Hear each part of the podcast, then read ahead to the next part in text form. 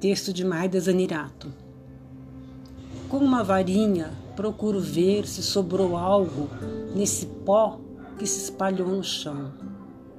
Reviro aqui e ali. Um ou dois pontos mais escuros indicam a dor do adeus. Mas ao canto, algo da materialização de um canto teu a que segui numa noite muito escura e me perdi em vez de te encontrar.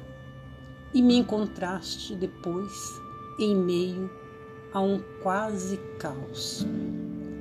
Cato e examino com cuidado um pequeno caco colorido, pedaço possível de um ou outro beijo.